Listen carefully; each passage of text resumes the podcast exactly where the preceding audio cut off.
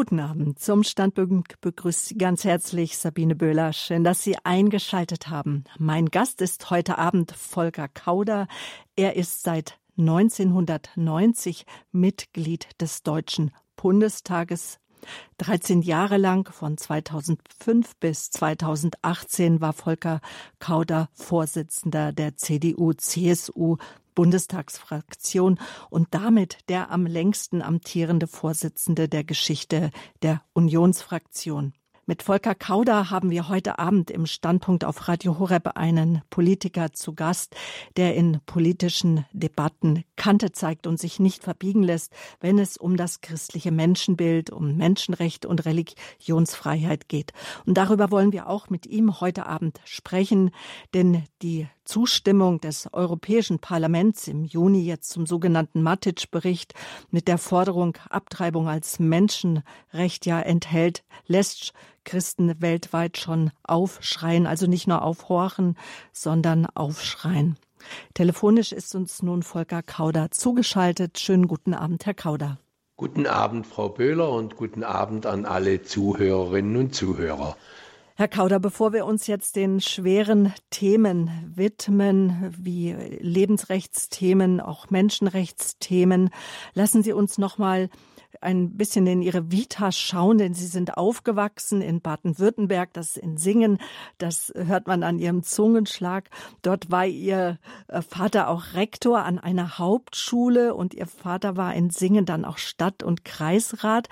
Sie selber sind schon mit 17 2010 in die junge Union eingetreten. Und ich habe mich dann gefragt, wurde bei Ihnen auch schon und auch bei Ihrem Bruder, der ja auch Mitglied des Bundestages war, das Interesse für Politik, wurde das schon in die Wiege gelegt? Also so direkt äh, kann man das nicht sagen. Ich war Mitglied der äh, CDU, bevor mein Vater eingetreten ist und dann äh, kommunale Ämter übernommen hat.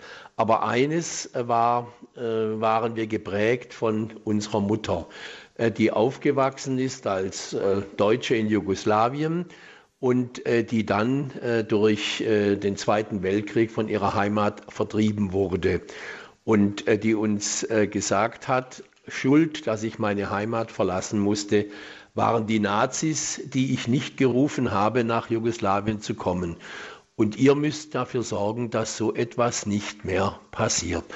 Ähm, das hat uns dann schon aufgerufen, äh, uns politisch zu betätigen. Mhm. Und da merkt man wieder, dass die Wurzeln, wo man herkommt, ihre Eltern waren sogenannte Donauschwaben, dass das wirklich prägt und dass das ein Motor sein kann.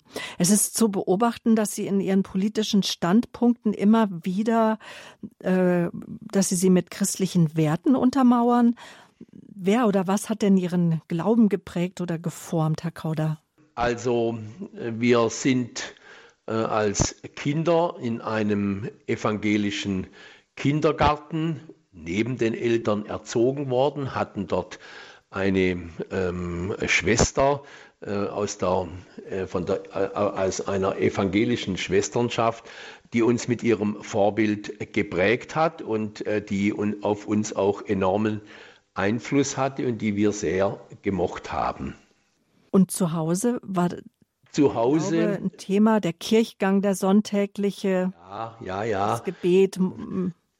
Also ähm, ähm, meine Eltern waren jetzt nicht so die Kirchgänger, ähm, aber meine Mutter hat äh, größten Wert darauf gelegt, dass wir am Sonntagmorgen in die Kirche gegangen sind. Da gab es kein Pardon, kein Liegenbleiben. Auch wenn sie ähm, nicht ähm, regelmäßig in die Kirche ging, dass wir es aber machen, äh, das war ihr ganz wichtig. Und ähm, äh, so bin auch ich dann in die evangelische Kirchengemeinde, in die Jugendgruppen, in den Kirchenchor hineingewachsen und äh, habe ähm, die sonntäglichen Gottesdienste immer als etwas Besonderes betrachtet. Diese gute Stunde, sich auf etwas anderes zu konzentrieren, auch die Sorgen, die man als Kind und Jugendlicher hatte in der Schule, mitzunehmen und äh, in diesen Gottesdienst zu bringen, äh, war für mich immer etwas äh, Befreiendes.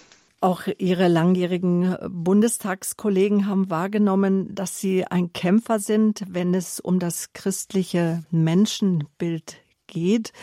Und Sie sind ja auch Mitglied der Christlich-Demokratischen Union. Wo ist, war denn das dann besonders zu spüren? Bei welchen Themen sind Sie denn da auch zum Kämpfer geworden? Also ähm, ich würde weniger Kämpfer sagen als äh, Bekenner. Ähm, und das war für mich schon immer ein äh, zentraler Punkt, äh, seinen Glauben auch zu bekennen und dankbar zu sein äh, dafür, dass man dies in unserem Land tun kann. Ähm, ich habe mich schon ähm, sehr früh mit 17 und 18 Jahren mit dem Thema der Abtreibung und Schutz des Lebens beschäftigt. Ich war über zwei Jahre lang im äh, Krankenhaus als Sonntagshelfer tätig, weil wir damals auch schon zu, zu wenig Schwestern hatten. Und dort habe ich ähm, erlebt, äh, wie Menschen äh, gestorben sind und welche Bedeutung es haben kann, äh, in diesen letzten Stunden ähm, sie zu begleiten, nicht nur da zu sitzen, sondern auch darüber zu sprechen, was kommen wird. Das war sicherlich eine ganz prägende Zeit für Sie, oder? Ja, äh, das war eine prägende Zeit. Es war aber auch eine sehr schöne Zeit, ähm, dass man jeden Sonntag von 7 bis 14 Uhr, ähm, während andere sich Gedanken gemacht haben, wo sie hinfahren, an welchem Badesee, ähm, ich im Krankenhaus war und äh, dort äh, einen Dienst verrichten äh, durfte und konnte bis fast zum Abitur. Mhm. Und blickt man dann ganz anders aufs Leid, wenn man so etwas getan hat, also schon als junger Mensch? Man äh, erkennt, äh, dass ähm, Leid zum Leben gehört. Man hat aber auch den Wunsch, dass Leid gemindert wird. Also ähm, es gehört nach meiner Auffassung das Leid nicht zum Sterben unbedingt dazu, sondern das Leid kann heute Gott sei Dank mit modernen Mitteln der Medizin auch reduziert äh, werden. Und das hat mich immer sehr berührt. Ich habe aber eines in, diesen, in dieser Zeit auch, äh, Frau ähm, Böhler, gemerkt, dass für mich der Beruf des Arztes nicht der richtige wäre und habe mich dann auch, damals war nicht notwendig, eine glatte Eins zu haben, um Medizin studieren zu können. Das Abitur hat gereicht. Aber mir war klar, dass das dann doch nicht mein Weg sein wird. Genau, Ihr Weg war dann die Juristerei. Sie sind voll Jurist. Genau. Eigentlich wollte ich was ganz anderes machen. So, was denn? Eigentlich wollte ich ähm, Chemiker werden. Chemie hat mich in der Schule fasziniert.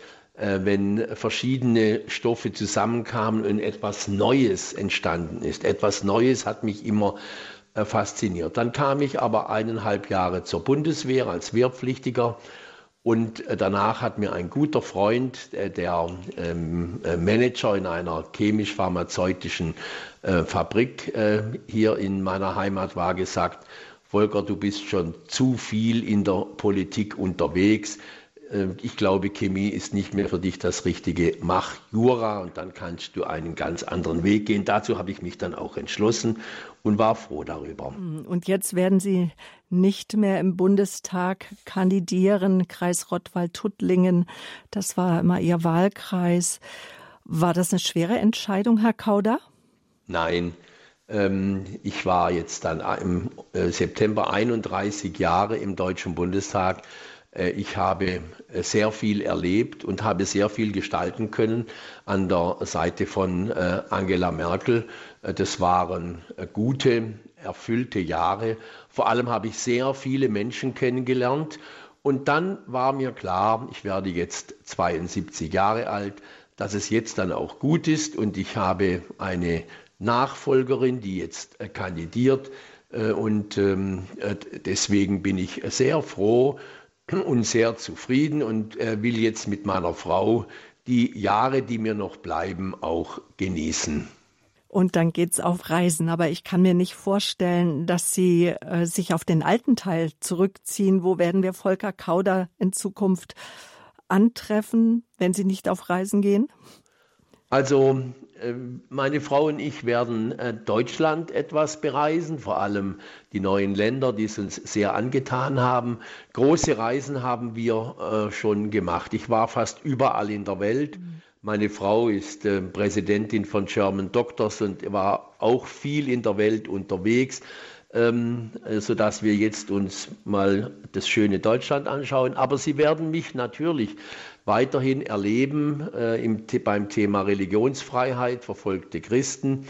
Ich werde mit einigen Organisationen, sicher auch mit äh, Organisationen der katholischen Kirche, aber auch von äh, Open Doors äh, Reisen unternehmen, um den Kontakt zu dem Thema nicht verlieren und die Vorträge in Deutschland weitermachen. Genau, und Ado Gräfe von den Open Doors ist oft auch bei uns auf Sendung. Ja, den kenne ich natürlich sehr gut und äh, die äh, werden mir auch diese Reisemöglichkeiten eröffnen. Und vielleicht kann ich dann auch, wir kommen sicher noch darauf, ähm, das ein oder andere Land, äh, wenn ich kein aktiver Politiker mehr bin, äh, besuchen, was mir bisher nicht möglich war, schon also, aufgrund meiner Bekanntheit und ja. meines politischen Status. Und Anfragen dann von Radio Horeb sind Ihnen dann auch schon gewiss. Mache ich dann gerne, ja. Ja, das christliche Menschenbild, Kompass in stürmischen Zeiten. Volker Kauder, Mitglied des Deutschen Bundestages, unser Gast hier im Standpunkt, liebe Zuhörer. Und natürlich ist es üblich, dass Sie auch anrufen können, auch heute Abend Ihre Fragen stellen können, wenn wir einen noch aktiven Bundestagsabgeordneten hier zu Gast haben. Sie haben eben schon anklingen lassen, dass Sie als Sonntags Helfer, als äh, Jugendlicher, als im Krankenhaus ausgeholfen haben, dass ihnen doch das Leid von Menschen nicht so ganz egal ist. Und ich kann mir vorstellen, wenn wir jetzt, äh, äh, ich denke, jeder von uns schaut gerade voller Betroffenheit auf die Bilder der Naturkatastrophe in Nordrhein-Westfalen, Rheinland-Pfalz und jetzt sogar auch in Bayern, in Garmisch-Partenkirchen und Umgebung. Das Hochwasser nimmt äh, nicht äh, absehbare Ausmaße an. Verheerend Menschen sind umgekommen. Das Land, Regionen sind im Ausnahmezustand. Und jetzt wird natürlich nach den Ursachen gefragt, Herr Kauder, und der Ruf nach einer gescheiten Klima Politik, sie werden wieder laut. Man könnte auch sagen, jetzt geht es auch wieder weg von der Personaldebatte bei den Grünen hin zu einem eigentlich ganz grünen Thema, nämlich ähm, Klimaschutz und Erderwärmung. Wie positioniert sich da die CDU-CSU? Es tut mir etwas weh, äh, dass ähm, der Eindruck entstanden ist, äh, dass äh, Klimaschutz ähm, das ähm, wichtigste Thema sei, das von den Grünen bearbeitet wird. Schutz der Schöpfung, das ist ein Thema, mit dem sich die CDU auch befasst hat, vielleicht nicht immer so prominent es gesagt hat. Schutz der Schöpfung ist ja mehr als Klimaschutz. Trotzdem bleibt es dabei, dass wir ähm, ähm, alles tun müssen, um den Klimawandel zu reduzieren. Aber eines muss man einfach klar sagen. Äh, selbst wenn wir ab sofort nichts mehr an CO2 ausstoßen, hat sich natürlich am Klima etwas verändert und wir müssen uns deshalb darauf einstellen, dass mit Naturkatastrophen wir auch in Zukunft äh, zu tun haben. Also zu, so nach dem Motto, wenn wir jetzt alle Verbrennungsmotoren verbieten, wenn wir jetzt kein CO2 mehr ausstoßen, dann wird von heute auf morgen alles wieder gut. So wird es nicht sein.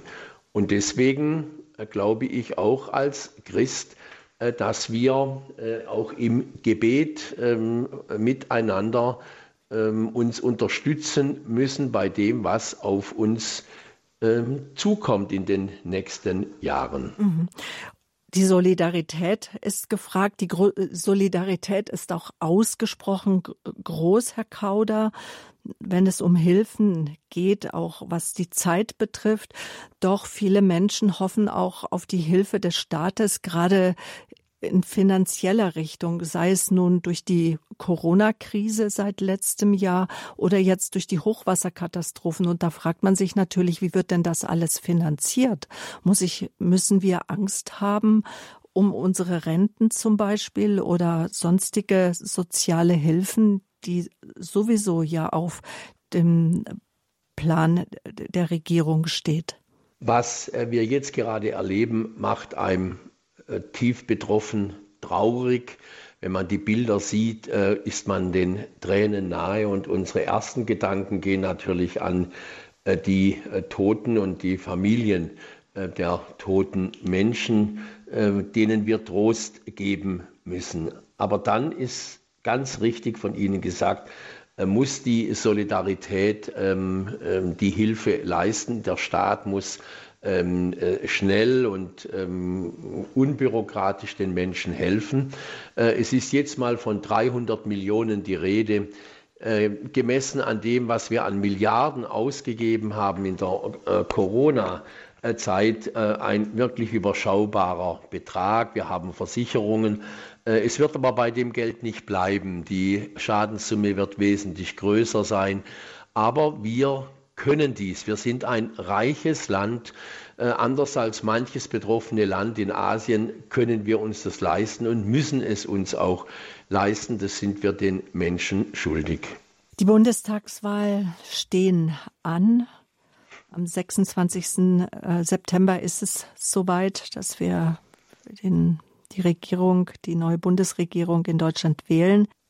Ich möchte jetzt auf das Wahlprogramm zu sprechen kommen. Das Wahlprogramm Ihrer Partei steht unter dem Motto das Programm für Stabilität und Erneuerung gemeinsam für ein modernes Europa. Doch wenn wir in die Wahlprogramme schauen, Überraschenderweise gibt es da keinerlei Aussagen zum Themenkomplex Lebensschutz. Und gerade für unsere Zuhörer und auch gerade für uns Christen ist das für uns ein ausgesprochen wichtiges Thema.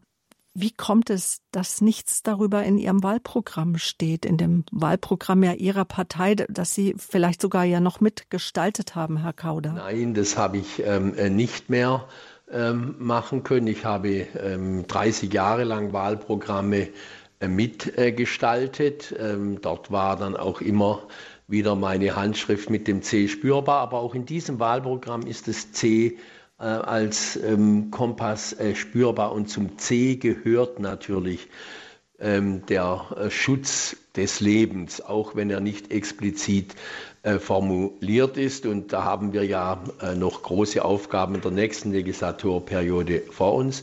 Ich weise mal darauf hin, dass wir in der, dieser Legislaturperiode, was wir im vorletzten Wahlprogramm auch geschrieben haben, das Thema Religionsfreiheit, wertegeleitete Außenpolitik und einen Regierungsbeauftragten für weltweite Religionsfreiheit gefordert haben und dann auch umsetzen konnten. Trotzdem ähm, ja, ein Satz zum Lebensschutz äh, wäre auf jeden Fall auch äh, kein Fehler gewesen. Absolut nicht, nämlich äh, als einzige äh, im Bundestag vertretene Partei hat die äh, Alternative für Deutschland, äh, die AfD, in eine eindeutige Position zum Lebensschutz im Wahlprogramm äh, sich dazu bekannt und benennt da moralische, aber auch demografische ja, Gründe dafür, äh, für sich für, für den Lebensschutz, den Schutz des ungeborenen Lebens einzutreten. Herr Kauder, wir wollen schon alle gerne vielleicht bei der CDU, CSU bleiben, aber ähm, was sagen Sie mir, wenn ich besorgt bin über die Abtreibungszahlen?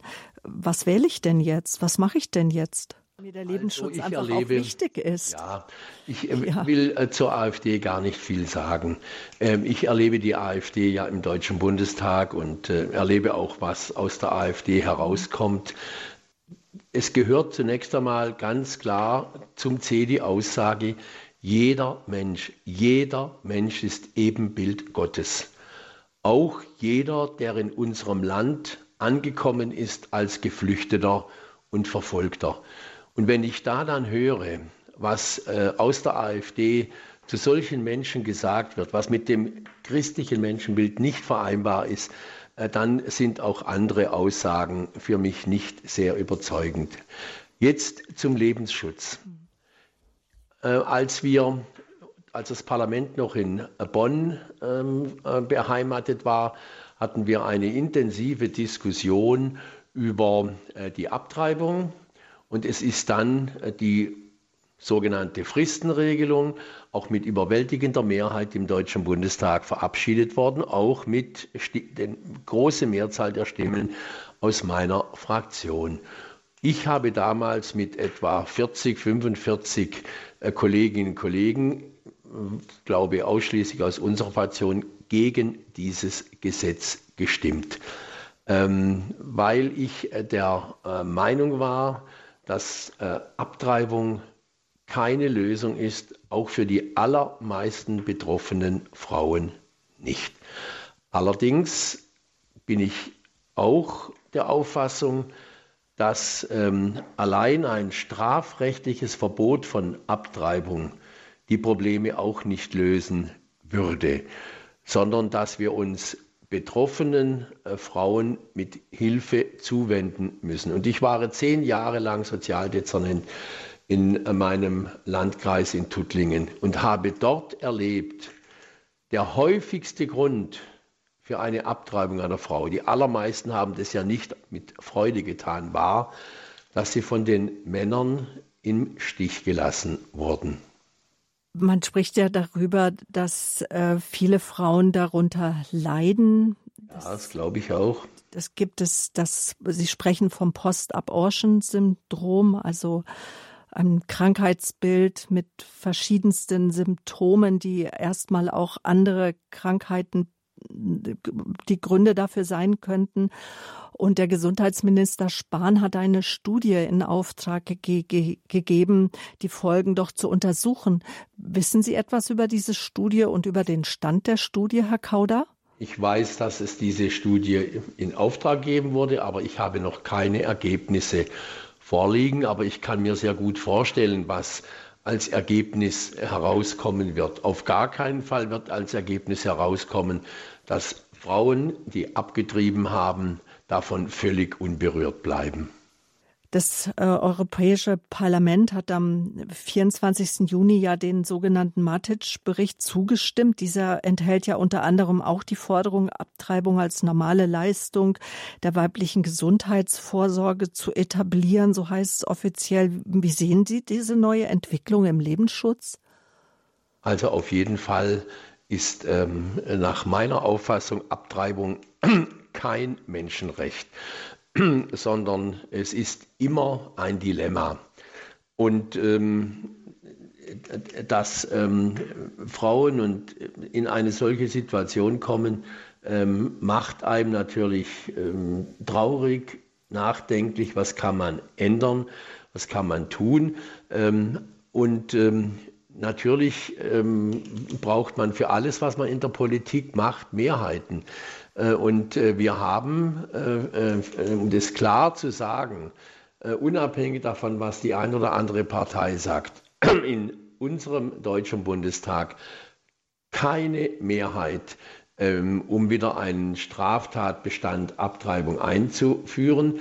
Im Übrigen kann ich nur sagen, es hat ähm, von wenigen Ausnahmen abgesehen ja auch tatsächlich kaum äh, Prozesse in diesem Bereich gegeben, weil die Frauen ausgewichen sind in andere Länder und es auch nicht verfolgt wurde. Also ich finde, wir sollten uns darüber Gedanken machen, wie können wir Frauen in einer schwierigen äh, Situation helfen und ähm, uns natürlich auch, und jetzt kommt der Punkt, mhm. Wissen Sie, ich habe das schon vielen Bischöfen gesagt, wenn die Haltung und Meinung der Kirchen in der Bevölkerung keine Mehrheit mehr findet, dann finden wir auch keine Mehrheit mehr in der Politik. Die Politik kann das nicht ähm, auf ähm, oder kann das nicht äh, verhindern, was nicht mehr stattfindet. Und ich weiß noch sehr gut, ähm, als ich ähm, gegen Abtreibung argumentiert habe und auch dagegen gestimmt habe, in weiten Bereichen meiner evangelischen Kirche dafür keine Zustimmung erhalten habe. Das ist wirklich bedrückend, diese Aussage, dass wenn es von uns Kirchgängern und in der Kirche und auch von unseren Oberhirten keine Positionen gibt, keine klaren Positionen. Es gibt in der katholischen Kirche die klare Position. Die katholische Kirche lehnt die Abtreibung grundsätzlich ab.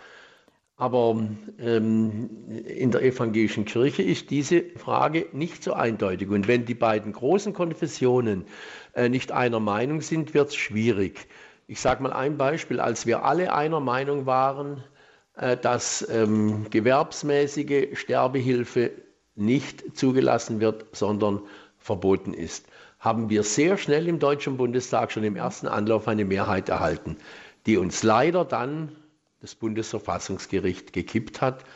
Und ich weiß nicht, wie wir jetzt zu einer Lösung in dieser auch sehr schmerzlichen Frage kommen können. Mhm. Und ich frage mich auch, wie die christlichen Werte wieder mehr etabliert werden können, einfach äh, die Wertigkeit vor allen Dingen auch des Lebens von Anfang bis zum Ende einen Widerhall findet in der Gesellschaft. Also, um es noch einmal klar mhm. zu sagen, ähm, die Formulierung von Positionen in unserer Gesellschaft ist natürlich eine Aufgabe auch von Politik, aber nicht in erster Linie und nicht ausschließlich. Ähm, ich habe einmal so formuliert, äh, die CDU macht keine Christen. Äh, wir taufen nicht, wir haben keine ähm, äh, heilige Kommunion, keine Firmung, ähm, gar nichts, sondern wir sind darauf angewiesen, dass Christen zu uns kommen. Und wenn es immer weniger Christen in unserem Land gibt, dann äh, wird es auch ähm, immer weniger Christen in den Parteien geben. Und deswegen werbe ich dafür, dass wir miteinander diese Aufgabe anpacken und uns nicht gegenseitig Vorhaltungen machen, mhm. wer an der Entwicklung schuld ist. Aber Herr Kauder, welche Chancen haben denn junge Christen, äh, politisch äh, wirksam zu werden in der CDU, CSU? Werden sie überhaupt gehört? Junge Christen haben alle Chancen, ähm, in der ähm, CDU ähm, aktiv zu sein und mitzumachen. Es gibt ja einmal natürlich das Thema Lebensschutz, ein wichtiges Thema, aber es gibt natürlich noch eine Fülle anderer Themen, äh, wo das C in der Politik deutlich wird. Und deswegen kann ich nur sagen, äh, junge Christen, spielt auch das Thema ähm, Schutz der Schöpfung. Ähm, junge Christen sollen bei uns mitmachen und können ja dann auch die ein oder andere Position in der äh, Partei auch äh, ändern oder auch ähm, neu formulieren. Ähm, wer nur glaubt, von außen fordern zu können, der wird wenig, weniger Einfluss haben. Ich habe äh, mich mit ähm, Friday for Future Leuten mhm. getroffen mhm. und habe denen gesagt, der Unterschied zwischen euch und mir, als ich in eurem Alter war, ist der, ihr sagt zu mir, Opa, du musst was für den Klimaschutz tun. Wir haben damals gesagt, gebt uns einen Aufnahmeantrag, wir kommen in die CDU und dann ändern wir das, was wir für notwendig halten. Also Friday for Future müssen sich auch politisch engagieren und Einfluss nehmen. Also Aufruf an alle Eltern und jungen Menschen, die jetzt zuhören.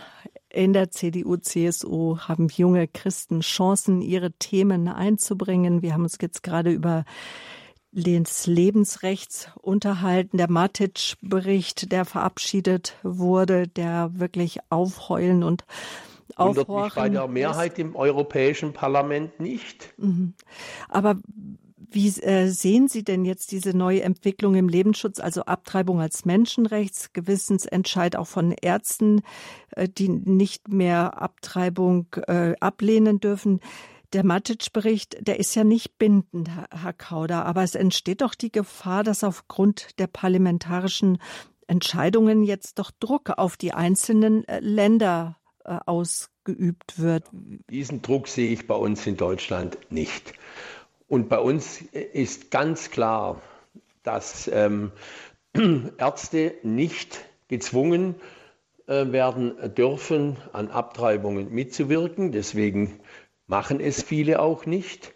Und ähm, das auch äh, nicht, es war mal in Baden-Württemberg die Diskussion, dass neue junge Ärzte, die eingestellt werden, sich verpflichten müssen, äh, dass sie auch an, an solchen Maßnahmen teilnehmen. Das wurde sehr schnell auch vom Ministerpräsidenten, der ja katholisch ist, Winfried Kretschmann, äh, abgelehnt, von uns auch. Das wird es nicht geben, auf gar keinen Fall. Und ähm, äh, deswegen kann ich nur sagen, die Gewissensfreiheit gilt nicht nur für jeden Menschen, sondern im Speziellen auch für jeden Arzt. Und wenn er entscheidet, das ist mit meinem Gewissen nicht vereinbar, geht es auch nicht. Das sagt Volker Kauder, Gast im Standpunkt, Mitglied des Deutschen Bundestages, langjähriger Fraktionsführer der CDU-CSU-Fraktion. Hier im Standpunkt sprechen wir gleich weiter über ein wichtiges Thema, nämlich äh, Religionsfreiheit, Christenverfolgung hier im Standpunkt und wir sprechen auch mit Ihnen, liebe Zuhörer. Sie können nämlich auch ähm, anrufen, Fragen stellen. Gleich geht's weiter hier im Standpunkt und mit unserem Gast Volker Kauder.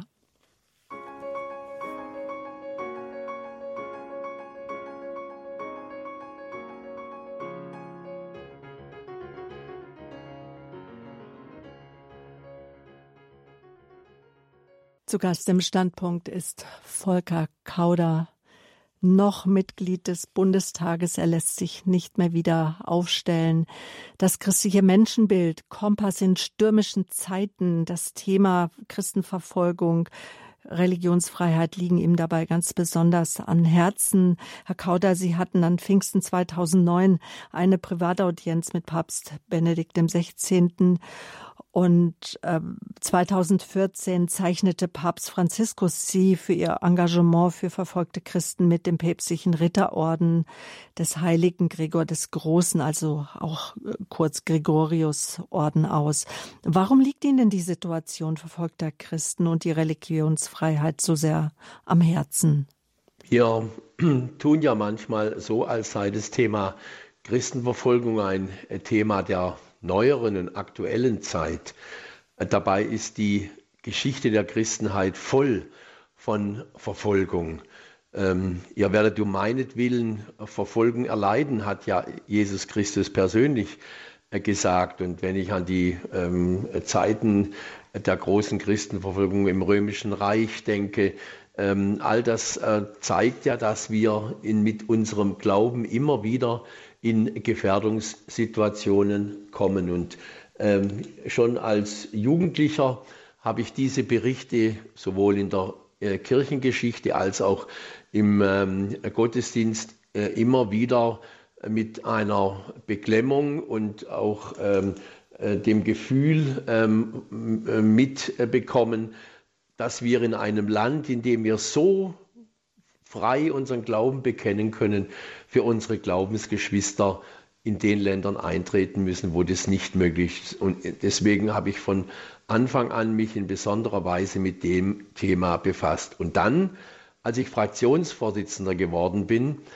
hatte ich die Gelegenheit, dieses Thema prominent im Deutschen Bundestag anzusprechen, was ich mehrfach getan habe und auch in Länder zu reisen und mit äh, Staatschefs Regierungschefs ähm, äh, darüber zu sprechen, was in ihren Ländern äh, stattfindet. Ich habe also die Chance meines mhm. Amtes für dieses Anliegen von mir genutzt.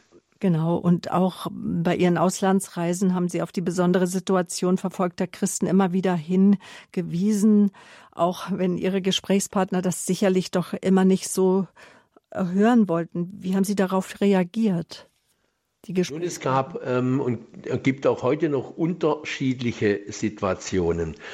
Ich sage mal ein Beispiel, wo manches besser geworden ist, wenn auch noch nicht alles gut ist. Und das ist die Situation der koptischen Christen in Ägypten. Ich habe die unter äh, dem Diktator Mubarak ähm, wirklich gelitten haben und viel mitgemacht haben. Und als dann äh, Präsident al-Sisi äh, die Regierung in Ägypten übernommen habe, habe ich mehrere Gespräche mit ihm geführt und ihn äh, eindringlich gebeten, die koptischen Christen zu schützen. Und da hat sich viel getan. Ähm, als jetzt die neue Verwaltungs- und Regierungshauptstadt ähm, Neu-Kairo aufgebaut wurde, wurde dort sofort eine große christlich-koptische Kirche und natürlich auch eine Moschee gebaut. Der Präsident besucht äh, die Weihnachtsgottesdienste. Also da hat sich etwas bewegt und da bin ich auch dankbar dafür. Ähm, schwieriger ist die Situation in anderen Ländern, aber auch da mache ich die, äh, vielfach die Erfahrung, dass es kaum jemanden gibt, mal von Nordkorea abgesehen, äh, der als Politiker öffentlich als ähm, Chef eines Verfolgerlandes bezeichnet werden will. Wir haben schon jetzt Hörer in der Leitung. Herr Kauder, jetzt äh, würde ich, nehme ich mal die erste Hörerin auf Sendung. Aus München hat sie angerufen. Äh, Frau Eva Maria, guten Abend. Ich begrüße Sie herzlich hier im Standpunkt auf Radio Horeb. Ja, schönen guten Abend. Danke äh, für Ihren Vortrag, Herr Kauder. Das ist wunderbar, danke. Ich habe zwei Anliegen. Das erste Anliegen ist, der Paragraph 218, also der sich mit Abtreibern beschäftigt, soll ja auf äh, Anfragen und äh, Überzeugung der linken und linksextremer Parteien total abgeschafft werden. Das heißt, man würde Abtreibung bis zum neunten Monat, bis zur Geburt äh, straffrei durchführen können. Das ist der erste Punkt. Und der zweite Punkt ist, ich habe heute Morgen in den Nachrichten gehört, dass in Amerika ab, ab sofort, so wie ich das verstanden habe, Manipulationen am Fötus äh, durchgeführt werden können. Und zwar nicht nur wie bis jetzt, bis zum 14. Äh, Lebenstag von diesem Fötus, sondern die ganze Zeit durch können Zellen entnommen werden, um ein Fötusmodell zu errichten, ein Fötusmodell aufzustellen. Das bedeutet doch, dass die hier in Amerika äh, an, am Menschwerden herum arbeiten wollen. Und das ist doch entsetzlich.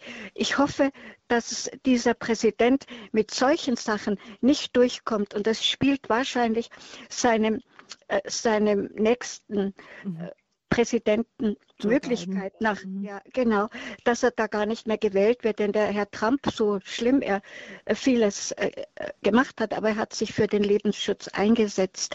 Äh, bitte beantworten Sie diese zwei Anliegen aus Ihrer Erfahrung. Ich bin total entsetzt. Dankeschön, Eva Maria. Herr Kauder.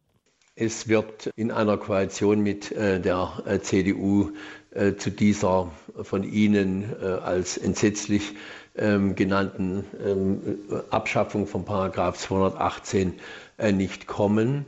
Wir müssen allerdings sehen, wir leben in einem Rechtsstaat und ähm, Entscheidungen des Bundesverfassungsgerichts sind äh, eben wie ein Gesetz binden. Und das Bundesverfassungsgericht hat zwar entschieden, dass Abtreibung ähm, rechtswidrig sei, aber nicht strafbar. Und äh, diese Position des Bundesverfassungsgerichts ist jetzt zunächst mal unumstößlich. Zweitens haben wir äh, ein Embryonenschutzgesetz in breiter Mehrheit ähm, verabschiedet, äh, an, mit, äh, wo das verbietet, äh, an Embryonen zu forschen, auch entsprechende Embryonen äh, zu erzeugen. Das ist bei uns äh, nicht ähm, äh, zulässig. Ähm, wir haben eine intensive Diskussion darüber geführt, ähm, inwiefern embryonale Stamm, Stammzellen für Forschung zur Verfügung gestellt werden dürfen. Das haben wir auch abgelehnt. Ähm, danke auch für die Unterstützung der ähm, äh, katholischen Kirche, die wir da in besonderer Weise gehabt haben.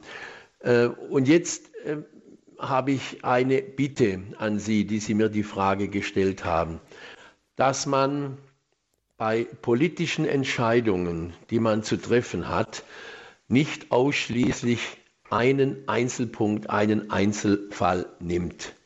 Wenn Trump sagt, ich bin gegen Abtreibung und ich werde das auch verhindern, ähm, dann kann ich nur sagen, was er sonst gemacht hat, wie er sich verhalten hat, ähm, das ist ähm, für jemanden, der nach dem christlichen Menschenbild lebt, nicht akzeptabel. Äh, und ähm, da würde ich auch dringend äh, uns Christen auffordern, immer die Gesamtperson und die Gesamtentscheidungen äh, mitzufällen und nicht nur einen einzigen Punkt. Auch wenn beispielsweise die AfD sagt, wir würden die Abtreibung wieder verbieten. Aber was sie sonst so bietet, kann doch keine Entscheidung dafür sein. Mhm. Sind Sie Joe Biden schon einmal begegnet? Kennen Sie ihn, Herr Kauder, aus den ich vergangenen bin, Jahrzehnten? Ja, ich bin äh, Joe Biden schon begegnet. Wahrscheinlich erinnert er sich nicht mehr an mich. Ähm, bei einem Prayer-Breakfast in den Vereinigten Staaten habe ich ihn äh, getroffen, auch mit ihm. Bei einem Gebetsfrühstück, habe ich Ja, verstanden. genau, hier mhm. bei einem Gebetsfrühstück. Äh, und äh, habe mich mit ihm länger auch unterhalten und ich äh, schätze ihn äh, sehr. Er ist ein ähm, ähm, wirklich äh, überzeugter Katholik und ähm, ich finde es ähm, schon eine äh, schwierige Diskussion in den Vereinigten Staaten, dass es äh, einige Bischöfe gibt, äh, die sagen, weil er sich nicht klar gegen Abtreibung als politisches Ziel äh, ausspricht, äh, darf er nicht mehr an der Kommunion teilnehmen. Ähm, äh, das sollte nicht die Antwort ähm, von der katholischen Kirche sein. Mhm. Doch wir möchten ja ihm und seiner Politik äh, gerne vertrauen. Doch wenn das Thema Lebensschutz und alles, was im Bereich Lebensrecht bisher auch erreicht wurde in den USA, wenn es sozusagen dann wieder zurückgenommen wird, lässt uns das gerade hier in Radio Horeb schon aufhorchen, Herr Kauder, ja. oder Sie doch sicherlich auch. Ja, ähm, und äh, da sage ich, ein einzelner Präsident, auch bei uns in Deutschland ein Spitzenpolitiker, kann so etwas gar nicht auf den Weg bringen, sondern dafür braucht es politische Mehrheiten. Und deswegen ist es auch zwingend notwendig, dass wir unsere Position auch in die politische Diskussion äh, mit einbringen ähm, und das auch deutlich machen und auch äh, sagen, äh, dass wir klar und deutlich, sage ich jetzt mal, wenn wir Wahlprüfsteine aufstellen aus der ähm, katholischen Community, können diese Fragen ja auch entsprechend formuliert und gestellt werden. Also das heißt, wir haben Einfluss auf das, was in der Gesellschaft geschieht. Und jetzt sage ich mal ein Beispiel. Ähm, ich fand es schon eine merkwürdige Diskussion, dass ähm, diskutiert worden ist, den assistierten Selbstmord womöglich auch in katholischen Altenpflegeeinrichtungen zuzulassen. Und da finde ich, kommt das Bekenntnis. Da muss eben die katholische Altenpflegeeinrichtung sagen, wer zu uns kommt in unsere Einrichtung, da findet das nicht statt. Also man muss schon für seine Überzeugung auch ein Bekenntnis ablegen. Und dafür steht auch Radio Horeb ein. Da formen wir mit einfach auch das ja. Gewissen der Menschen, die Wünsche der Menschen und dass es nicht dahin geht, auch irgendwann du sollst sterben wollen, sondern dass wir gewiss sein können, dass Träger der äh, Caritas-Einrichtungen, die katholischen Träger auch dafür einstehen, dass das äh, Leben würdevoll bis zum Ende gelebt wird.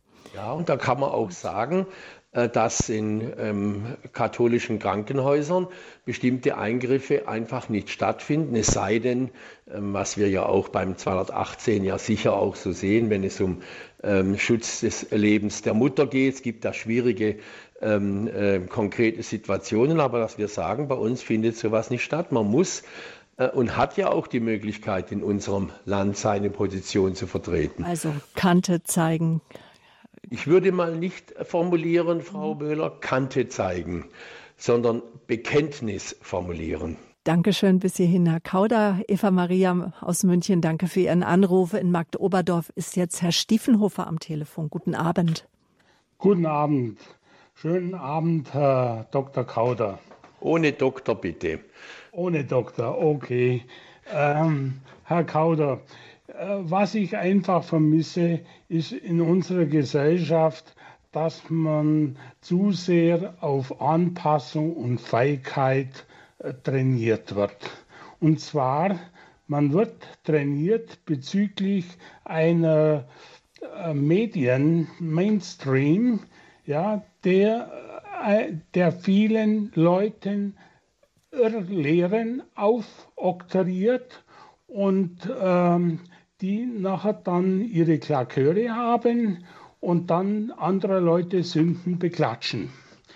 Das ist ein Problem, wo die Politik mal dringend einschreiten muss und klare Kante zeigen muss und sagen, ihr lieben Herren von den Medien, so geht's nicht. Das Beispiel, ich kenne das Beispiel ähm, seit Beginn mit dem Lebensschutzbeginn 68er, ja, bei den 68er mit Einführung der Pille, da hat man gesagt, ja, damit es die Abtreibung nicht gibt, was sind die Abtreibungszahlen, sind gestiegen und so weiter. Und jetzt endet diese ganze Diskussion auch äh, mit den Regenbogenfarben und gleichgeschlechtliche. Also es geht, die ganze Palette geht's durch und ich bin 13 Jahre über 13 Jahre im Ausland gewesen, international. Also ich habe die Welt auch gesehen, wo auf der Straße geboren und gestorben wurde. Und ich musste mir oft als Deutscher sagen lassen, dass wir in der moralischen Dekadenz weit gefallen sind. Vielleicht können Sie mir da ein bisschen Zustimmung geben. Und was die evangelische Kirche anbelangt, ich kenne ja viele Christen aus der evangelischen Kirche, die ausgetreten sind wegen dem Lebensschutz und sogar konvertiert sind zur katholischen Kirche. Das ist nebenbei. Und wenn man heute sagt, dass die Indikationenlösung der bessere Lebensschutz ist, dann ist es genauso eine Irrlehre, weil die Indikationenlehre, die lässt ja die eugenische Abtreibung bis zur 22. Woche zu, bis zum 8. Monat. Das ist und die CDU, CSU hat immer nur äh, gegen die Fristenlösung gekämpft und hat geprahlt, wir haben die Fristenlösung verhindert. Da ist Täuschung. Mhm. Herr Stiefenhofer, hören wir Herrn Kauder, was er dazu zu sagen hat. Danke ja, vielen Dank, Herr, vielen Dank, Herr Stiefenhofer. Zunächst einmal äh, muss ich klar formulieren, wir sind, so hat das Bundesverfassungsgericht gesagt, ein weltanschaulich neutraler Staat. Und um die Werte in diesem Staat gibt es verschiedene Gruppierungen, die darum ringen. Und deswegen gibt es uns, ähm, es gibt die Kirchen und da müssen wir um die Mehrheit für unsere Positionen einfach werben und das auch ähm, so entsprechend äh, formulieren. Und äh, jetzt sage ich mal, äh, wir haben äh, die in der, in der Politik müssen wir immer nach Mehrheiten suchen. Bis auf einmal hatten wir keine absolute Mehrheiten, sind immer in Koalitionen darauf angewiesen, Kompromisse zu finden. Und so haben wir. Um regierfähig zu sein, müssen Sie nach Mehrheiten schauen, aber nicht, wenn es um die Meinungsbildung geht, um, um Nein, Wahlprogramme. Um die Meinungsbildung geht mhm. nicht. Mhm. Das machen wir auch nicht. Wir haben uns klar zum Lebensschutz bekannt. Ähm, ich weiß noch sehr gut. Nur nicht im Wahlprogramm 2021. Ja, ähm, äh, da wird es äh, sicher noch eine ähm, öffentliche Erklärung oder Ergänzung geben. Aber ähm, ich will mal äh, sagen, der Lebensschutz, das Thema 2018 ist ein wichtiges Thema. Es ist aber jetzt nicht nur das wichtigste und entscheidende Thema, sondern es gibt eine ganze Reihe anderer auch, wo sich entscheidet. Und zum Punkt komme ich dann. Die Frage des Moralischen, ist nun wirklich nicht in erster Linie Sache der Politik, sondern es ist schon eine Sache von uns, die wir in unseren Kirchen aktiv sind. Äh, und ähm, da kann ich nur sagen, wenn wir bei jungen Menschen das Vertrauen für bestimmte moralische Vorstellungen nicht mehr erhalten, müssen wir uns schon fragen, was ist da schief gelaufen? Herr Kauder, erlauben Sie mir, wenn ich da widerspreche. Wir brauchen aber Vorbilder und Vorbilder sollten bitte auch in der Politik sein, vor allen Dingen auch politi äh, das politische Geschehen soll ja junge Menschen interessieren und sie sollen ja schon zu Politikern auch aufblicken, oder? Ja, ich hoffe, dass äh, dies äh, auch geschieht und dass das auch geht. Aber ich muss jetzt mal sagen, für die Sexualmoral unserer jungen Menschen ist nicht in erster Linie die Politik zuständig. Bitte nicht, sondern das ist schon Sache von anderen Gruppierungen sagt Volker Kauder. Er ist zu Gast hier heute Abend bei uns im Standpunkt auf Radio Horeb. Doch äh, Politiker sind, glaube ich, schon äh, dafür zuständig, wie ich äh, mit meinem Geld umgehe. Äh, wir sind ein Staat, ähm, ein Sozialstaat. Ähm, und ähm, wir werden angehalten, um zum Beispiel unsere Steuern sehr brav zu entrichten und äh, da nicht gegen die Gesetze zu verstoßen. Aber wenn ich ähm, mich umschaue, wie manche ihrer Kollegen mit Geldern und vielleicht auch ähm, mit ihren Steuerzahlungen umgehen, das nimmt sich doch der ein oder andere. Das, ist das ein Vorbild, Herr Kauder?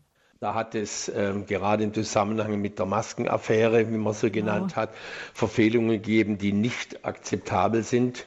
Und ähm, das hat auch zu Konsequenzen geführt, ganz klar. Es gibt ähm, Dinge, die wir nicht akzeptieren können, aber es, wir können auch in die Menschen nicht hineinsehen und können deshalb nicht, äh, wenn jemand für eine Aufgabe zur Verfügung steht, äh, von vornherein erkennen, wie es sich dann entwickelt. Und deswegen müssen wir reagieren. Ähm, das ist ganz klar. Ähm, und ähm, da kann ich nur sagen, auch in der katholischen Kirche hat man offenbar nicht äh, rechtzeitig erkannt, was sich da alles mhm. äh, auch tun kann. Der Mensch ist erlösungsbedürftig. Ähm, wir, wir wissen, dass es immer wieder Verfehlungen geben wird. Und auf die müssen wir dann reagieren, aber wir dürfen nicht glauben, wir könnten es von Anfang an alles ausschließen. Aber wir dürfen es dann nicht hinnehmen, wenn es geschieht. Und uns gegenseitig darauf hinweisen und ja. Ja, das ist schon richtig. Aber eins muss ich auch sagen. Natürlich sind wir betroffen über das, was an Missbrauch ähm, jetzt äh, in der katholischen Kirche offenkundig wird. Das muss benannt werden, das muss geändert werden. Zur gleichen Zeit müssen wir aber auch sagen, äh, dass die Kirche für uns eine wichtige Einrichtung ist. Es darf nun nicht nach dem Motto gehen, weil da Fehler geschehen sind, muss alles in die Tonne getreten werden. Das dürfen wir auch nicht zulassen. Und wir dürfen auch nicht zulassen, dass die Institution Kirche gleichgesetzt wird an Glauben an Jesus Christus, unseren Erlöser. Herr Kauder, bevor wir Musik hören, möchte ich noch mit einem einer Hörerin sprechen, einem Hörer aus, einer Hörerin aus Baden-Württemberg. Ich begrüße Sie ganz herzlich. Guten Abend. Guten Abend. Sie sind live auf Sendung. Wir hören Sie. Volker Kauder hört Sie auch. Ich begrüße oder freue mich, dass alle diese äh, kritischen Dinge angesprochen werden, vom Christlichen her gesehen. Für mich selber muss ich sagen, ich habe immer CDU gewählt, kann die Partei nicht mehr wählen, weil eben die Partei immer mit an der Regierung war und diese Gesetze jetzt alle eben Abtreibung, ab Aschermittwoch die äh, Tötungsgeschichte und so weiter, dass diese Gesetze da sind. Das kann, ich kann die CDU nicht mehr wählen. Das C stimmt nicht mehr. Die Parteien ÖDP, leider, ja, sind sie nicht an der Regierung, die aber das im Programm haben. Das ist natürlich Ihre Entscheidung und wenn Sie ähm, in ihrer Gewissenserforschung zum Ergebnis kommen, dass sie die CDU nicht mehr wählen können, äh, dann ähm, äh, ist diese Entscheidung für mich zwar betrüblich, aber sie äh, muss natürlich äh, akzeptiert werden. Auf der anderen Seite muss man sich auch fragen, ob es sinnvoll ist, eine Partei wie die, die P oder andere zu wählen, von denen man weiß, dass sie an eine politische Mitwirkung überhaupt nicht kommen, sondern da muss man sich dann schon die Frage stellen, sein Gewissen erleichtern und zu sagen, ich wähle sowas, aber dann in Kauf zu nehmen, dass andere Mehrheiten entstehen, auch dieses muss in Überlegungen einbezogen werden. Es gibt Menschen, die sagen, wir wählen die CDU nicht mehr, weil sie nicht energisch genug den Missbrauch in der katholischen Kirche anprangert. Das ist aber nicht unsere Aufgabe. Und deswegen muss man sich sehr gut fragen, wo liegt der Hauptschwerpunkt, warum will ich das? Und nachher nicht sagen, jetzt ist etwas zustande gekommen mit einer Mehrheit in unserem Land, wo es noch schlimmer werden könnte oder ganz anders, als ich es mir vorstelle. Aber klar, ich akzeptiere jede äh, Gewissensentscheidung, die getroffen wird und dann auch zu einer Wahlentscheidung führt. Dankeschön für Ihren Anruf. Schönen guten Abend zu Ihnen nach Baden-Württemberg. Danke, Herr Kauder, bis hierhin. Wir sprechen gleich weiter hier im Standpunkt. Sie können anrufen 089 517 008 008. Kompass in stürmischen Zeiten, das christliche Menschenbild. Unser Thema heute Abend mit Volker Kauder ausgezeichnet, auch mit dem päpstlichen Gregorius-Orden von Papst Franziskus für sein Engagement für verfolgte Christen. Und darüber wollen wir gleich auch mit ihm weiterreden, wie die Situation in den einzelnen Kontinenten dieser Welt ist. Bleiben Sie dran, gleich geht's weiter.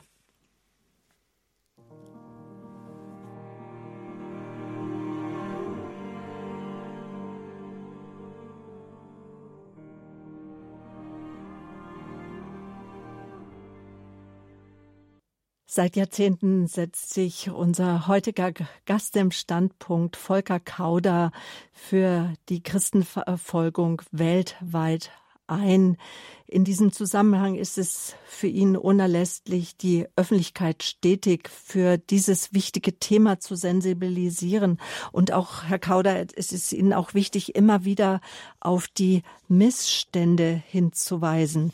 Jetzt haben wir viel über äh, Themen gesprochen, die uns in Deutschland betreffen.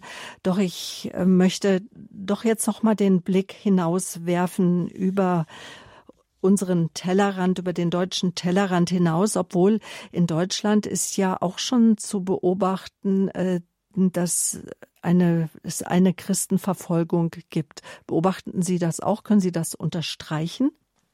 Das ähm, würde davon abhängen, wie man den Begriff Verfolgung definiert. Dass Christen bedrängt werden für ihre Meinungen, zum Beispiel zum Lebensschutz? Und ja, also ich sage, Verfolgung ist der, für mich der politische Oberbegriff, der mhm. geht von ähm, Bedrängung äh, aus der Gesellschaft ausschließen bis hin zum Tod in jedem einzelnen Land. Ja, äh, wir leben in einer ähm, offenen Gesellschaft. Und in dieser offenen Gesellschaft gibt es Diskussionen. Und da muss man eben erkennen, dass man nicht immer nur ähm, mit seiner Meinung auf die Meinung von ähm, der Mehrheit oder auch auf andere stößt, sondern das muss man aushalten, äh, für seine Meinung einzutreten und sich für seine Meinung einzusetzen. Und das fällt uns manchmal schwerer als anderen Gruppierungen. Trotzdem müssen wir äh, das tun. Ich sage mal auch ein Beispiel, das mich sehr beschäftigt, ähm, was ich für nicht akzeptabel halte und da auch mit der Bundesregierung diskutiere. Äh, wenn äh, Menschen, die aus, beispielsweise aus dem Iran geflüchtet sind, äh, dann hier bei uns zum christlichen Glauben konvertieren und dann gesagt wird, das nehmen wir nicht ernst und wir schicken sie wieder in den Iran zurück, wo ihnen Verfolgung droht. Das ist auch eine Form der Bedrängung von Christen. Natürlich können wir nicht in die Menschen hineinschauen. Ähm, aber ich sehe, wie der Betreffende sich in seiner katholischen Kirchengemeinde verhält. Und dann muss das nach meiner Meinung akzeptiert werden. Aber diese Situationen sind in keinster Weise vergleichbar mit dem, was wir in Nordkorea, China, Indien und anderwo erleben. Und da bitte ich darum, dass wir bei dem Thema, wenn wir von Christenverfolgung sprechen, es nicht mit dem relativieren, was auch an unserem Land in Problemen gibt. Mhm. Das wäre den verfolgten Menschen in der Welt nicht gerecht. Mhm. In welchen Ländern bzw. Äh, Regionen sind die Bedingungen für Christen besonders äh, besorgniserregend, Herr Kauder? Also wir haben natürlich seit vielen, vielen Jahren äh, das Verfolgerland Nummer eins Nordkorea wo jetzt ja angeblich, wie es aus dem äh, Vatikan heißt, der Heilige Vater hinreisen möchte.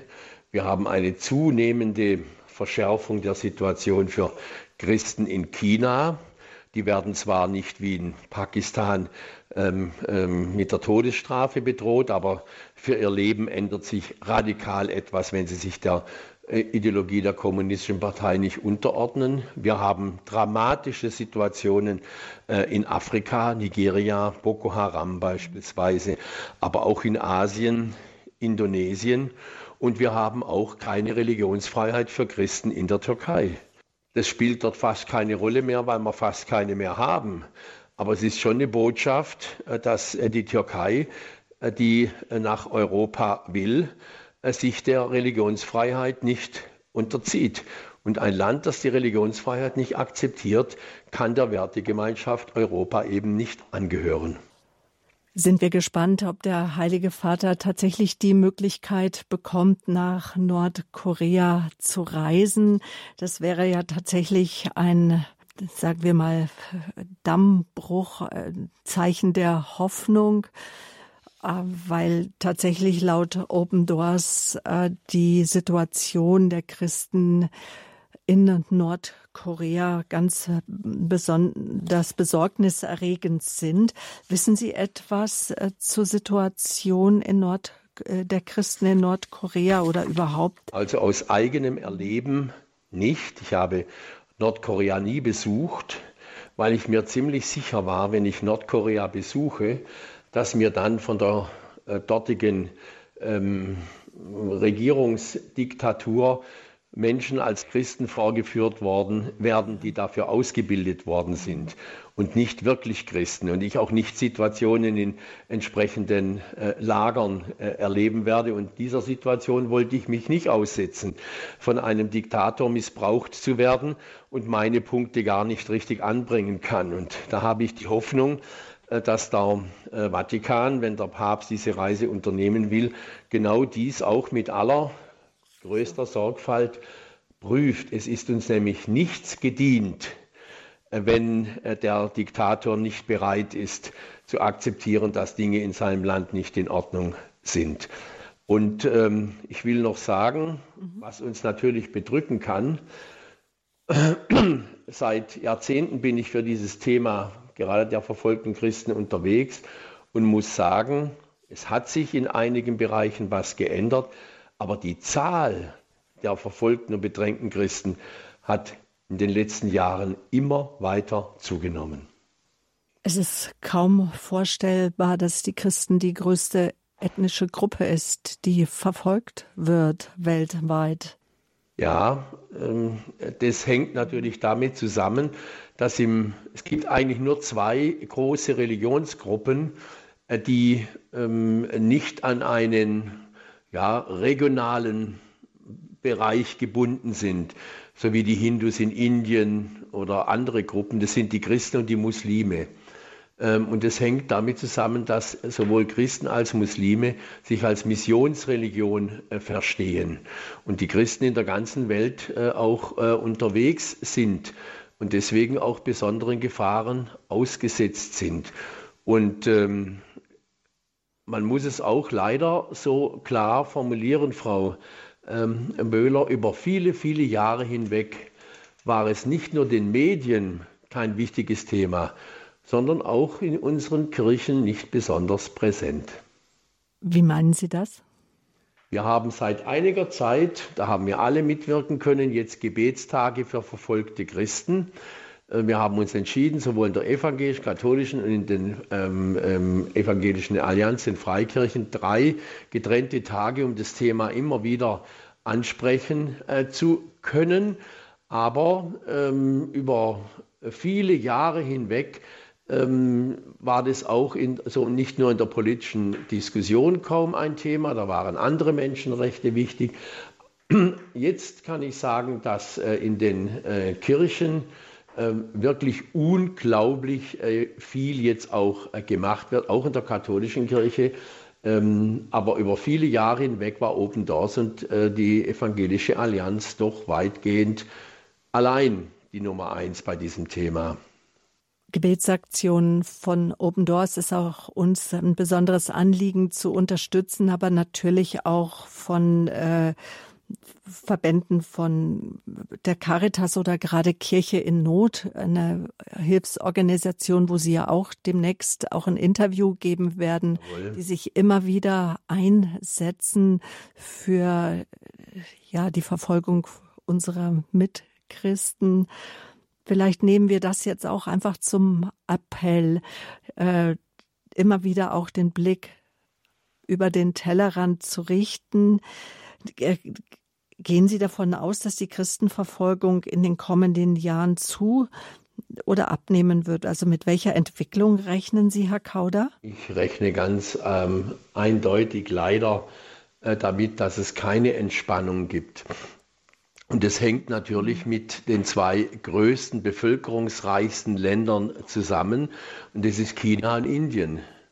Und in äh, beiden Ländern ähm, äh, sehe ich äh, keine Entspannung. Bei allen Bemühungen, äh, die ich unterstütze und begrüße, ähm, äh, des Vatikan, man hat ja mit China ein Abkommen äh, geschlossen, da waren die Bundeskanzlerin und ich auch ganz intensiv beteiligt, das zwar nicht alle Wünsche erfüllt, aber bleibt es dabei, dass China sagt, äh, wir müssen die Sinisierung der Heiligen Schrift, also die Heilige Schrift mit der Ideologie äh, der äh, chinesisch-kommunistischen Partei in Einklang bringen, was natürlich den Christen überhaupt nicht zuzumuten ist. Und da sehe ich keine Änderung. Und in China läuft etwas, was leider Gottes auch in Europa in einigen Ländern passiert, nämlich die Verbindung von Glaube und Nationalität, um nicht zu sagen Nationalismus. Nur ein Hindu ist ein guter Inder und damit ist ein Christ, aber auch ein Muslim kein guter Inder mehr, obwohl die indische Staatsbürger sind, in Indien geboren sind. Das sind Entwicklungen, die mir große Sorgen machen, ähm, wenn die Religionszugehörigkeit mhm. einen von der Staatszugehörigkeit ausschließt. Das ist dramatisch. Aber wie setzt sich dann die Bundesregierung oder auch Europa in den entsprechenden Ländern für die Menschenrechte und auch für Religionsfreiheit ein oder für Verfolgung? Also wir haben zunächst einmal zum ersten Mal in dieser Legislaturperiode einen äh, Beauftragten äh, der Bundesregierung für internationale Religionsfreiheit, äh, Markus Grübel aus der katholischen Kirche, der das mit wirklich großem Engagement erfolgreich macht. Und da wurde unter seinem, in seinem ersten Bericht zum ersten Mal länderscharf äh, dargestellt, wie die Situation von religiösen Minderheiten, vor allem auch von Christen, sich darstellt, ohne äh, dass man da auf irgendwelche äh, politischen Dinge Rücksicht genommen hat. Da wird China benannt, da wird Indien benannt, da werden, wird der Iran benannt und andere Länder. Und ähm, dieser Bericht ist in der Bundesregierung verabschiedet worden und danach richtet sich die Bundesregierung. Auch die Bundeskanzlerin hat bei all ihren Auslandsreisen in diese Länder das Thema angesprochen. Ähm, und ähm, ich glaube, dass Öffentlichkeit auch etwas erreicht. Aber jetzt sage ich mal ganz klar bei China. Äh, China ähm, zittert nicht, mhm. wenn wir aus Europa oder aus Deutschland das äh, Thema ansprechen. Wenn wir es immer wieder ansprechen, kann es vielleicht doch zu einer Entspannung führen aber nicht schnell. Mm, natürlich liegt uns auch das Schicksal aus, von Syrien, von Syrern ganz besonders am Herzen. Ob die Assad-Regierung zittert, das ist auch die Frage. Das ist auch überhaupt nicht. Naja, wir kommen jetzt, Frau ähm, Böhler, schon zu einem Thema, das ich bei meinen Veranstaltungen, die ich in Deutschland mache, äh, jährlich weit über 20, auch immer wieder ähm, ansprechen muss. Man muss auch bereit sein, für seine Überzeugungen einzustehen. Und wenn Deutschland sich überall heraushalten will, ähm, möglichst keine Auslandseinsätze der Bundeswehr werden wir im Kräftemessen auch nicht ernst genommen, auch mit unseren menschenrechtlich-moralischen Vorstellungen. Die Chinesen sagen mir, es war vielleicht ein Irrtum der Geschichte in den letzten 100 Jahren, dass 480 oder jetzt 20, nachdem Großbritannien weg ist, Europäer geglaubt haben, sie haben immer Recht, 1,3 Milliarden Chinesen nie. Und die Menschenrechte sind eine amerikanisch-westliche Erfindung. Wir haben andere Vorstellungen. Und jetzt haben mal 1,3 Milliarden Chinesen immer Recht. Da müssen wir schon eine Strategie entwickeln. Ich will auf gar keinen Fall ähm, ähm, äh, dafür werben, ganz im Gegenteil, dass wir zu militärischen Auseinandersetzungen kommen, aber seinen Vorstellungen äh, auch ein bisschen Nachdruck zu verleihen, kann im internationalen, in der internationalen Politik kein Fehler sein. Wenn alle glauben, man redet nur, aber hat nicht die Bereitschaft für die Position auch einzutreten, ist es nicht sehr überzeugend. Herr Kauder, wir haben weiter wieder Hörer in der Leitung. Und ähm, Herr Hahn, nein, Herr Schmidtbauer, Sie warten schon eine ganze Weile. Danke für Ihre Geduld. Guten Abend. Sie sind jetzt live auf Sendung. Ja, grüß Gott. Ich wollte nur sagen, ähm, wenn wir in Deutschland 100.000 Abtreibungen im Jahr haben, dann ist das für mich das Thema Nummer eins. Und solange irgendeine Partei wählbar ist, die sagt, das schaffe ich ab, werde ich die wählen, weil alles andere ist meiner Meinung nach Sünde. Dankeschön für Ihr klares Statement, Herr Kauder, das hoffentlich zum Nachdenken anregt. Dankeschön. das regt mich schon zum Nachdenken an, aber auch zum Nachdenken darüber, dürfen wir als Christen bereit sein, wieder in eine Richtung zu gehen, die uns schon mal in die tiefste Stunde unseres Landes geführt hat.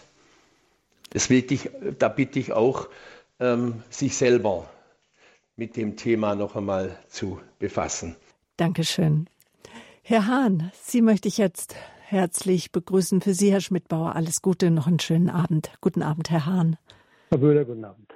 Herr Kauter, grüß Gott. Grüß Gott, Herr Hahn. Erstens wollte ich Ihnen mal danken, dass Sie sich den Fragen, den schwierigen Fragen stellen. Und zweitens, ich hätte zwei Fragen. Die erste wäre, ähm, Sie haben ja gut erklärt, warum der Lebensschutz in der Gesetzgebung nicht so funktioniert, wie es funktionieren sollte. Da wollte ich auch fragen, aber Sie haben es gut erklärt. Danke vielmals.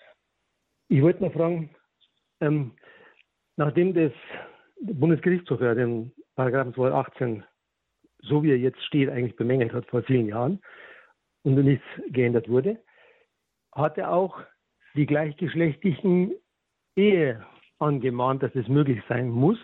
Und die wurde innerhalb von kürzester Zeit, wenn ich jetzt falsch liege, 14 Tage circa, umgesetzt.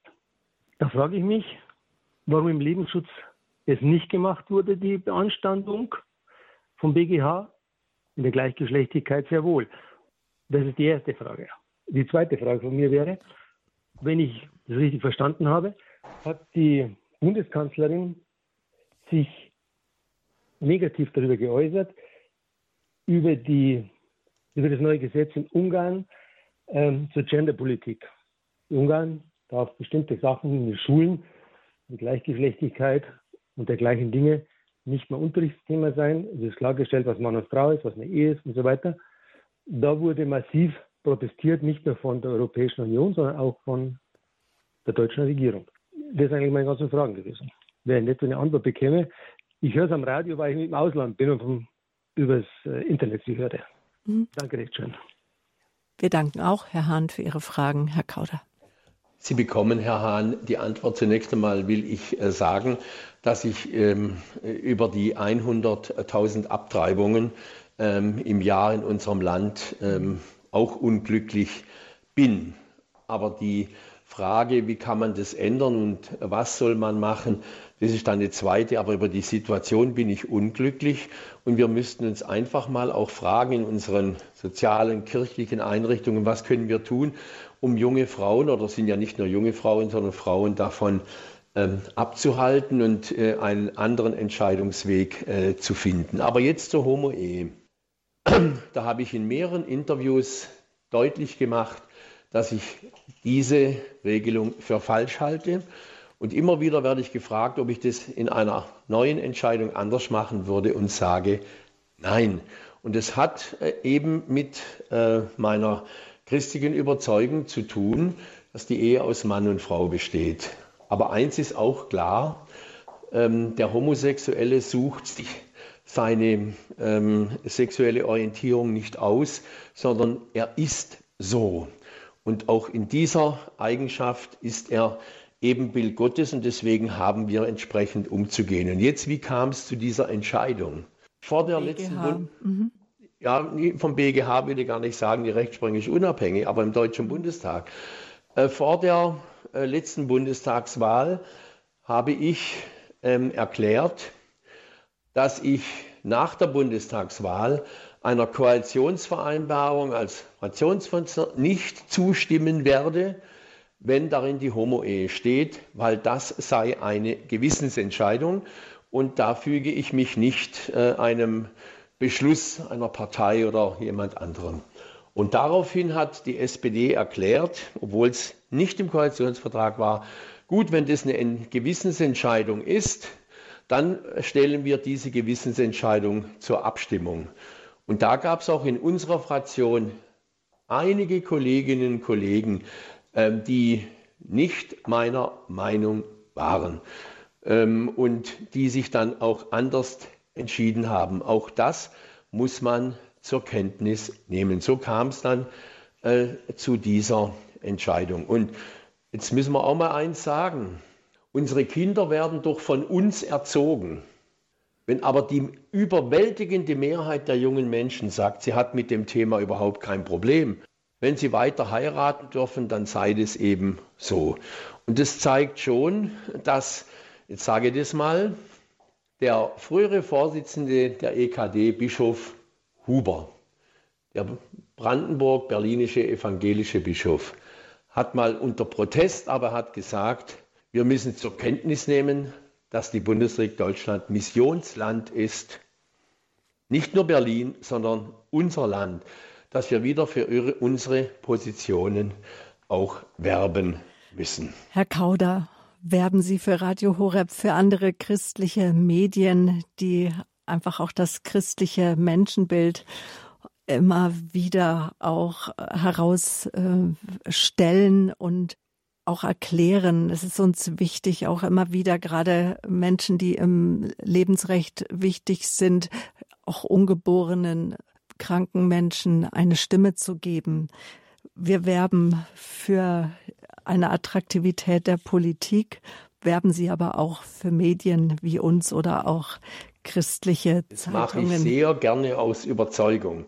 Ähm, wir haben leider Gottes auch die Entwicklung in unseren Kirchen festgestellt, äh, dass christliche Medien in beiden großen Konfessionen nicht so unterstützt werden, wie sie sich es vorstellen und wünschen. Herr Hahn, auch Ihnen ganz herzlichen Dank für Ihren Anruf, für Ihre Frage. Frau Renger, Sie haben uns erreicht aus Chemnitz. Wunderbar. Schönen guten Abend. Guten Abend, aus der Nähe von Chemnitz. Ich möchte erst mal sagen, dem Herrn Kauder steht der Tropfen hüllt den Stein. Also auf China bezogen. Mhm. Aber mir geht es um Pakistan. Pakistan ist so gut wie äh, nicht mehr in den Nachrichten mit Verfolgung. Ich weiß, dass noch viel ist. Da war dieser äh, Prozess gegen diese junge Frau, die ausgereist ist dann später. Genau. Mhm. Aber eins vergessen Sie immer, dass dort zwei Ärztinnen gewirkt haben. Eine wirkt noch. Die Frau Gut, Dr. Pfau. Schmotzer und mhm. die Frau Dr. Pfau ist verstorben. Und die haben sich nur der Medizin gewidmet. Die Frau Dr. Pfau sprach die Landessprache. Und ich würde sagen, mit ihrem Verhalten gegenüber der Bevölkerung sind diese beiden Frauen wirklich für unsere katholische Kirche Vorbilder par excellence. Die, übrigens, die Frau Schmotzer ist evangelisch. Das sind drei evangelische Schwestern. Die sind, machen hauptsächlich Tuberkulose. Sie ist auch noch Gynäkologin. Und die Frau Dr. Pfau hat ja einiges gewagt. Sie war sogar von dem, damals war es wohl Militär, äh, die damals an der Macht waren oder jetzt noch sind, mhm. ist sogar im Gesundheitsministerium Staatssekretärin gewesen, damit sie nicht mehr mit sich mit kleinen Leuten rumtanken muss. Also ich muss sagen, es ist eine, würde ich mal so sagen, die Verb dürfen nicht werben, aber durch ihr Verhalten werden auch die Muslime dann mal aufmerksam. Das wollte ich eigentlich mhm. sagen. Und das ist in einigen Ländern so, wo gute medizinische Betreuung ist, da schauen in Afrika über, es gibt bestimmte Länder, das CB, also die evangelische Blindenmission, ist dasselbe. Die sind schon jahrelang am äh, Arbeiten, machen ihren Dienst, helfen den Menschen und das wird anerkannt. Mhm. Und das wird auch sind einige, die dann wahrscheinlich dann auch aus Pakistan weggehen, aber die Christen sind, ich denke schon, dass es da vielleicht sogar eine Unterkirche gibt, wenn man das so sagt, wie in China. Also, dass es doch welche gibt, die sich zusammengefunden haben und dann in abgelegenen Gegenden eventuell dann ihre, ihren Glauben leben. Das war's. Frau Renger, danke. Herr Kauder, die Frau Renger hat uns jetzt zum Abschluss ähm, unseres Gesprächs noch einen wunderbaren Ball zugespielt, nämlich nochmal über die Situation äh, von Christen in einzelnen Ländern zu sprechen, weil Sie hatten ja auch einmal gefordert, dass gerade auch christliche Projekte äh, gefördert werden. Wie ist so der Stand und was sagen Sie, wo wird da genug getan? Wo sollte nachgebessert werden? Also wir dürfen in der staatlichen Entwicklungshilfepolitik äh, nicht nach ähm, Glauben ähm, äh, unterstützen. Aber ähm, wir können eines machen und das geschieht auch, äh, nämlich, dass wir die christlichen Hilfswerke ähm, Caritas, äh, Brot für die Welt, ähm, ähm, dass wir die entsprechend äh, unterstützen und mit ihren Projekten unterstützen. Das geschieht auch äh, von den Maltesern im Libanon. Das können wir schon machen und das tun wir auch und da haben wir einen Entwicklungshilfeminister, Dr. Gerd Müller, der an dieser Front besonders aktiv ist. Aber natürlich kann man da sicher äh, noch mehr machen. Und ähm, wichtig ist auch, dass wir äh, christliche Bildungsarbeit in Entwicklungsländern unterstützen. Es kommt darauf an, dass wir junge Menschen äh, gewinnen können für unsere gemeinsame Sache. Dankeschön. Auch danke allen Hörerinnen und Hörern für Ihre Anrufe. Herr Kauder, Danke, dass Sie sich auch meinen und den Fragen der Hörer gestellt haben. Das christliche Menschenbild, so haben wir unsere Sendung überschrieben. Kompass in stürmischen Zeiten. Stürmische Zeiten haben Sie auch als Politiker erlebt mit Höhen und Tief. Wie gehen Sie jetzt im Herbst heraus aus dem Bundestag? Kann man sich so von heute auf morgen so ganz aus der Politik verabschieden? Also ich gehe mit großer Dankbarkeit aus der ersten ähm, Linie in die zweite oder dritte zurück. Dankbar für das, was ich erleben durfte. Dankbar, dass ich auch meine Positionen einer Spitzenaufgabe äh, klar und deutlich sagen konnte. Und ähm, ich habe die Erfahrung gemacht in meinem ganzen Leben, aber auch in meinem politischen Leben, dass es etwas unglaublich Beruhigendes ist, zu wissen, in allem, was man tut, fest in Gottes Hand. Und das ist auch etwas, was Sie bisher getragen hat. Das wünschen wir Ihnen auch, dass sie das weiter trägt. Jetzt, wenn Sie sozusagen erstmal aus der ersten Reihe wegtreten, in die zweite Reihe treten in der Politik, aber vor allen Dingen auch äh, jetzt mit Ihrer Frau vielleicht dann auch viel freie Zeit genießen werden. Wir freuen uns, Sie auch demnächst wieder bei Radio Horeb begrüßen zu dürfen. Erst einmal ganz herzlichen Dank heute Abend für den Standpunkt hier auf Radio Horeb. Ich danke Ihnen auch. Bleiben Sie behütet und gesegnet. Dankeschön. Und mit diesem Gruß, liebe Hörerinnen und Hörer, bleiben Sie behütet und gesegnet, möchte ich mich auch von Ihnen verabschieden. Radio Horeb, die Sendungen können ja immer unabhängig nachgehört werden im Podcast www.horeb.org. Für heute möchte ich mich von Ihnen verabschieden mit den besten Grüßen. Ihre Sabine Böhler.